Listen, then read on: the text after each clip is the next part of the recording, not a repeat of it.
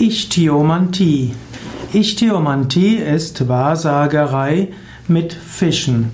Ichthyomantie äh, kommt vom Griechischen. Mantein heißt Wahrsagen und äh, oder Manteia ist die Weissagung und Ichthyo heißt Fisch. Also Ichthyomantie, Weissagung mit Fischen. Es gab gerade im antiken Griechenland und auch im Rom gab es diese Methode. Man hat Fische speziell gefüttert und hat daraus dann durch ihr Verhalten Schlüsse für die Zukunft gezogen. Dabei gab es zum einen die Möglichkeit, ihr Schwimmverhalten zu analysieren, die Anzahl von, von Schwimmschlägen und so weiter. Das war, man könnte sagen, die gewaltlose oder die, die gewaltarme Form der Ichthyomantie. Eine andere Form der Ichthyomantie heißt die wahrsagerische Ausdeutung der Eingeweide von Fischen.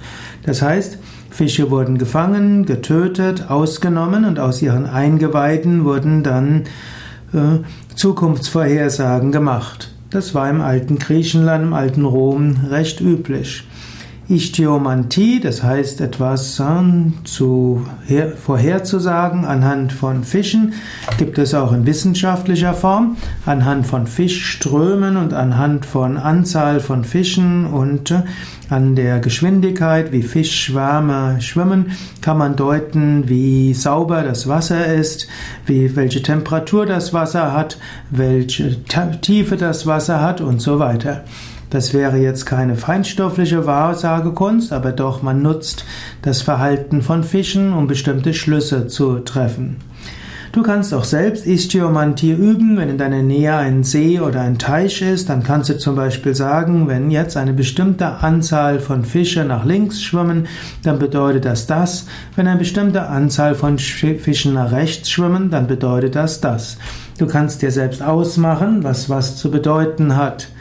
Danach kannst du feststellen, wenn du etwas auf bestimmte Weise deutest, klingt das für dich oder fühlt sich das gut an, dann ist dort ein Unterbewusstsein dabei.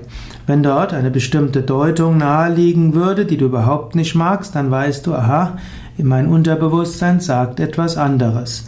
In diesem Sinne, wenn du nicht sicher bist, dann kannst du irgendwelche Zeichen nehmen und sie irgendwie deuten und dann überprüfen, stimmt das mit deinem Gefühl überein.